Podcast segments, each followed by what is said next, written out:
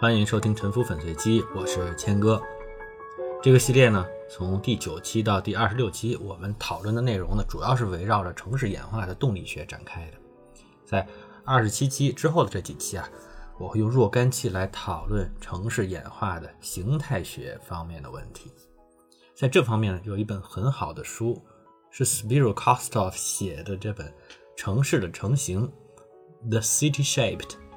我呢是接受了这本书的教育和启发的。这本书呢对顶层设计的条件、它的思想来源和它的做事方式呢都有比较丰富的描述。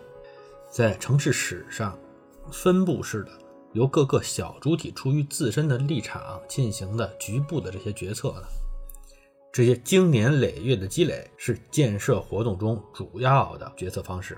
村子里面的农民房，它的方案主要是各个农民自己决定的；商业综合体和住宅小区，主要是开发商根据市场的需要决定的。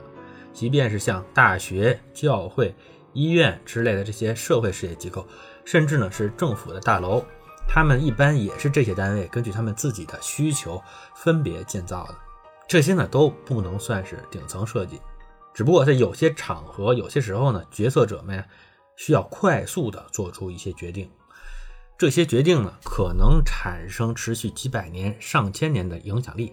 顶层设计最常见的痕迹就是横平竖直的方格道路网，当然呢，也有其他形状的一些设计，只不过占比会小一些。有顶层设计的需求的场合，一般可以总结为如下的三种情况：第一种呢是灾害后的重建，第二种是殖民的建设，第三种呢。是经济技术爆发带来的这种快速的城市化的需求。我下面依次展开啊。第一种情况，灾害后的灾后重建。这些大河文明，他们的平原地区呢是经常遭遇洪水的。洪水过后留下的淤泥呢会覆盖原来的田埂，这样呢就无法分辨土地的所有权边界了。需要一个有数学知识的人，一般是祭司啊，是一个领导，来重新进行分割。这样的几何分割的土地呢，一般都是一条一条非常均匀、接近于矩形的排列的。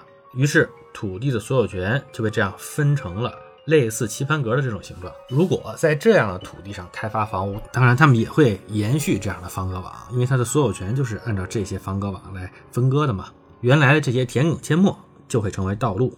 不过呢，这种田垄的网络呢，一般它不是像坐标系那样横平竖直、正南正北的。它总是要结合这个灌溉、这个灌渠的方向和这个耕作的实际情况，所以呢，它会稍微顺应一点这个地形。应该说呢，还是有一点有机性的。在埃及的尼罗河谷地区呢，自古以来就有大量的聚落，他们是沿着这种田地的方格图案建造的。今天的开罗呢，依然如此。纽约的西村也是一个田垄发育出来的路网。所以呢，它和纽约的整体的方格路网的尺寸和方向呢都不一致，呈现出和开罗类似的图案。马耳他的瓦莱塔是一个网格严整的中世纪城市。一五六五年，马耳他呢遭到了长达四个月的惨烈的围攻，挨了土耳其人十三万发炮弹，主要的城市呢基本被炸平了。战后呢，这里也得到了全欧洲的资金资助，所以就选择了。更加易守难攻的新址来重新修建这个首都，这就是今天的瓦莱塔。伦敦的路网呢，其实是极其蜿蜒的，这是两千多年的沉淀。但是曾经有一个机会去改变它，那就是一六六六年伦敦大火，烧毁了市区的三分之二。灾后呢，曾经有若干个方案想利用这个机会呢，把这个街道整理成更有结构的这样一种状态。但是呢，这个方案呢，就需要改变很多宗土地的这种所有权的轮廓。受到这个业主们的强烈的抵制，在英国呢，这个这些业主他们的话语权还是比较重要的，所以当时这个改造路网的规划没有实施。六世纪修建的这个隋唐的长安和十三世纪修建的元大都呢，也是经典的有顶层设计的一次性规划的这种典型的方格网城市。他们都是甩开旧城，也就是原来的汉长安和金中都这两个在古代也属于特大城市了。把它们放在一旁，在旁边又并排修了新城，这是因为这个旧城啊，它年深日久，这个地下水的污染比较严重，导致这个井水没有办法饮用。所以呢，隋唐长安和元大都，你也可以把它们理解成是一种针对环境灾害的重建。第二种情况呢，就是殖民建设，方格路网最发达的地方呢，就是美国。这个很容易理解，因为当欧洲殖民者登上北美大陆的时候呢，他们的武力啊，有这个枪炮是可以碾压土著居民的。殖民者呢，没有遇到有效的抵抗，就轻易了控制了大片的土地。他们呢，可以把这些土地当成白纸来随便规划，没有特别多的限制条件。殖民者呢，在切分土地的时候，他们会怎么切这个地的形状呢？当然，他们很自然的就把这个地块切成非常均等的方块，因为这样呢，它很容易计算，很容易估值，很容易呢出售或者转卖。而且大家知道，房子的最基本的、最正常的形状呢，其实呢也是平面是方形的，所以在方形的土地上就很方便布置房屋。这种规划像棋盘一样这种格局呢，也很符合殖民者团体他们内部啊。追求平等的这种理想，这是一种理念上的偏好。所以呢，在美国我们可以看到，像费城或者萨凡纳这样有非常清晰的顶层设计的方格城市，这是在殖民地的早期就规划好了的。把这个方格网切地发挥到极致的呢，是美国建国初期的这个公有地测量系统 PLSS。这是一七八五年，当时还没当总统的杰斐逊提议的。这个系统呢，把美国中西部广袤的土地画成一公里为单位的这种巨大的方格网，这种方格网呢绵延千里。作为它的结果呢，美国广大的中西部大量的道路和土地产权到今天为止都是按照这种格式来切割的。当然，有的大城市，比如说像底特律啊、克利夫兰、辛辛那提，还有明尼阿波利斯这些城市呢，因为它有河流，所以它会沿着这个河流它码头的方向。来设置这个道路网，它不会沿着这个当年杰斐逊画的这个正南正北的这个大路网来摆的。它的路网呢有一些扭转，但是也有例外，比如芝加哥，它就是按照 PLSS 原来的这个路啊。所以说呢，从画蓝图的成就这方面来说，确实是无人出杰斐逊之右。即便不是他起草了独立宣言。而且还做过总统，仅仅是他把美国的地切成方块这一条，就足以让他进入美国的国父之列了。实际上呢，这个殖民也不是西方文明独有的，它可以说是自古以来有之的。在四千六百年前，古印度河文明的古城摩亨佐达罗，它就是一个有着整齐的方格网的城市，这暴露了这个文明呢是一个外来的集团。带着当地土著见都没见过的技术和战斗力，实现了对广阔土地的控制。之后，他们为了快速建设而统一规划的。在欧洲城市，比如在佛罗伦萨、维也纳、卢卡，我们经常看到城市的核心呢，有一个不太大，可能还不到一平方公里的一个方方正正的区域，它和周边比较自由的这种放射状的蜘蛛网形状的城市基底呢，拼贴在一起。这个就是。古代罗马兵营留下的痕迹，在罗马帝国的极盛时期，在西欧和整个环地中海地区存在着几百个类似的兵营，最多的时候驻扎着四十四个军团和四百支辅助部队。罗马帝国呢，通过这种军区和大道组成的系统来保护贸易路线，确保税收，维持秩序。罗马兵营呢，是一个标准化的方形小城堡。这里面大的可以驻扎整个军团，小的呢驻扎一支辅助部队或者连队。城堡内的街道用数字编号，像棋盘一样。城堡标准化有什么好处呢？首先，它有标准化的方案和建造流程，标准化的成本预算。其次呢，部队换防的时候可以去任何一个兵营，都可以采用固定的防守战术，履行固定的岗位职责。这些兵营由于有军事保护和行政的功能，经常会。发展成为地区的贸易中心，发育成城市。所以说，这种兵营呢，是一种军事殖民活动的支点。有的后来呢，它的军事用途没有了，这个城墙被拆掉了，过去兵营的部分和城市的其他部分融合起来。但是呢，原来的街道呢，还是有所残留的。在中国呢，也有类似的街道形状，比如说在烟台市的知府区，有一个十字形主街的方形的城中村。嵌套在市区其他不同走向的道路中间，它是明朝的一个沿海堡垒，叫岐山千户所，它的遗存。在天津、厦门、沈阳、香港、九龙呢，实际上都有类似的情况。明朝在全国留下了几百个类似的方形城堡，通称叫做卫所。它们呢和罗马兵营的相似度可以达到百分之八十。也履行着类似的功能。明朝逐步统治全国的过程中，修筑了遍布各地的这种方形堡垒，用来压制蒙古帝国残余的势力和民间武装团体。这种标准化兵营在中国呢，它的历史可以上溯到西周。所有在中国上过大学的建筑学学生呢，应该都学过《周礼考工记》里面匠人营国这一段。《考工记》据认为是汉朝编辑的，但是呢，它的内容呢可能是来自西周时代的。西周早期分封诸侯，那么周朝的诸侯和他们被分封地区的原有居民是什么关系呢？根据钱穆先生的说法呢，这是周族对商族原有势力范围进行军事殖民的过程。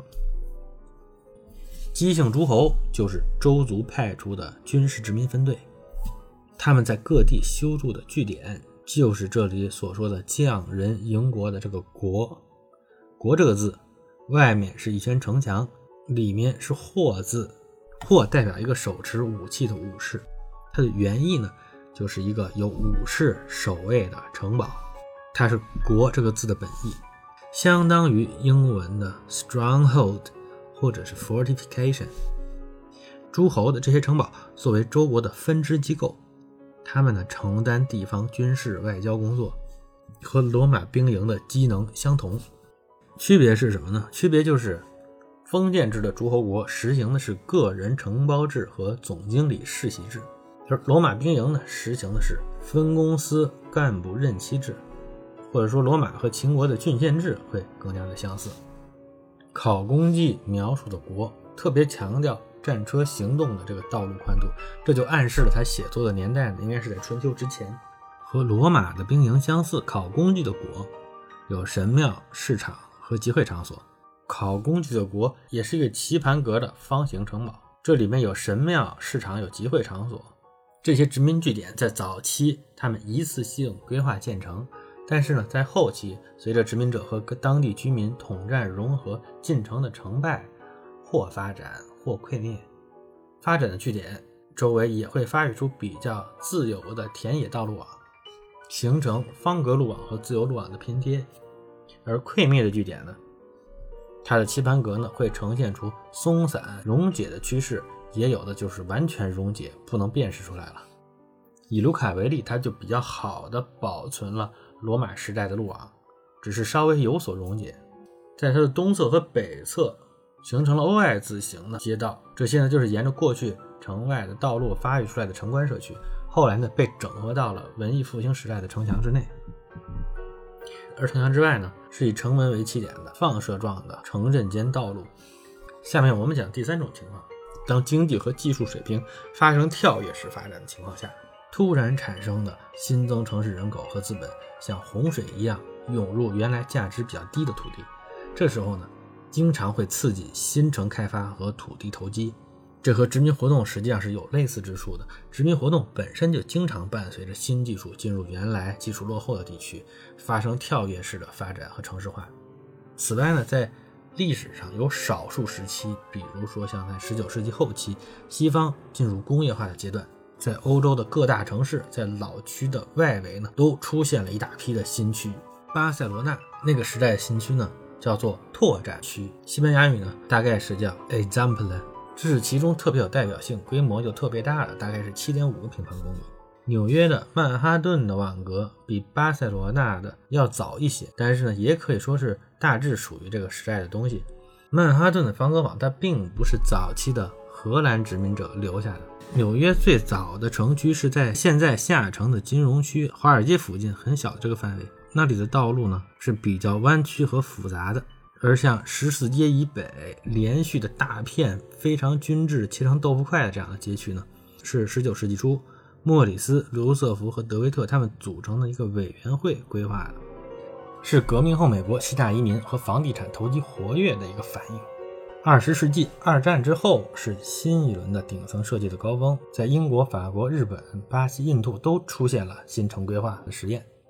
主要实验的呢是现代主义的设计理念，留下了一些呢多数不算特别成功的案例。到一九八零年代之后，在美国和英国又出现了新城主义流派主导的新城规划。新城市主义呢具有更加注重协调的工作思路。纽约的 BPC 就是炮台公园城和伦敦的金丝雀码头是其中影响比较大的，也是相对来说比较正面的案例。当然，这些经济跨越的烈度呢，都不如二十一世纪初的中国。中国的经济的跨越特别大，涉及的人口规模也特别的大。在一八五零年，欧洲的总人口才一点二亿，美国人口才两千三百万，而中国两千年的人口是十三亿。所以呢，在中国一次性出现了面积超过纽约中城的新区呢，可以说是数以百计的。而且呢，他们几乎没有例外的，都采用了相当整齐的路网结构，在城市的历史上呢，留下了浓重的笔墨。如上呢，我们讨论了三种情况：灾后重建、殖民活动、快速城市化。这些是城市顶层设计的主要时机，它们体现的是一种自上而下、非对称的社会结构。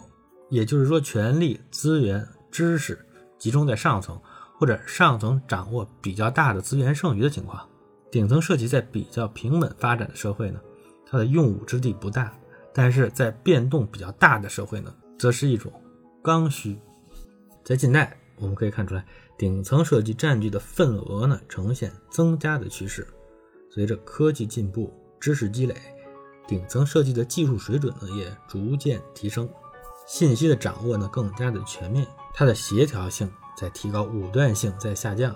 但是呢，在权力特别集中的社会，有的时候会发生专家失语、专家不作为的情况，结果呢？也有可能是武断性提高，技术水平的退化。顶层设计一般是阶段性的，一千年间可能也就只有那么几次，每次它推进的这个进程呢，可能就只有几年、几十年。其他的百分之九十以上的时间，城市还是会回到自发建设活动为主的状态。自发建设活动对环境呢更加的敏感，环境变化的情况下呢，特别是在。原有权威衰退的情况下，自发的建设活动会持续的日积月累的对原版的顶层设计进行修正、优化原有系统的效率，也会侵蚀溶解原有的顶层设计的框架。只不过呢，最初的顶层设计它的影响呢，经常是十分深远的，他们走出来的轨迹呢，也会形成路径依赖，延续后世。就好像今天的北京人还在使用。元朝顶层设计的街道，而且这些街道完全看不出消融瓦解的迹象，仍然具有很强的生命力。顶层设计的手法当然不限于梵戈瓦，他的思想来源是多种的，手法呢也是如此。我会放到以后讨论。这就是本期的沉浮粉碎机，感谢您的收听。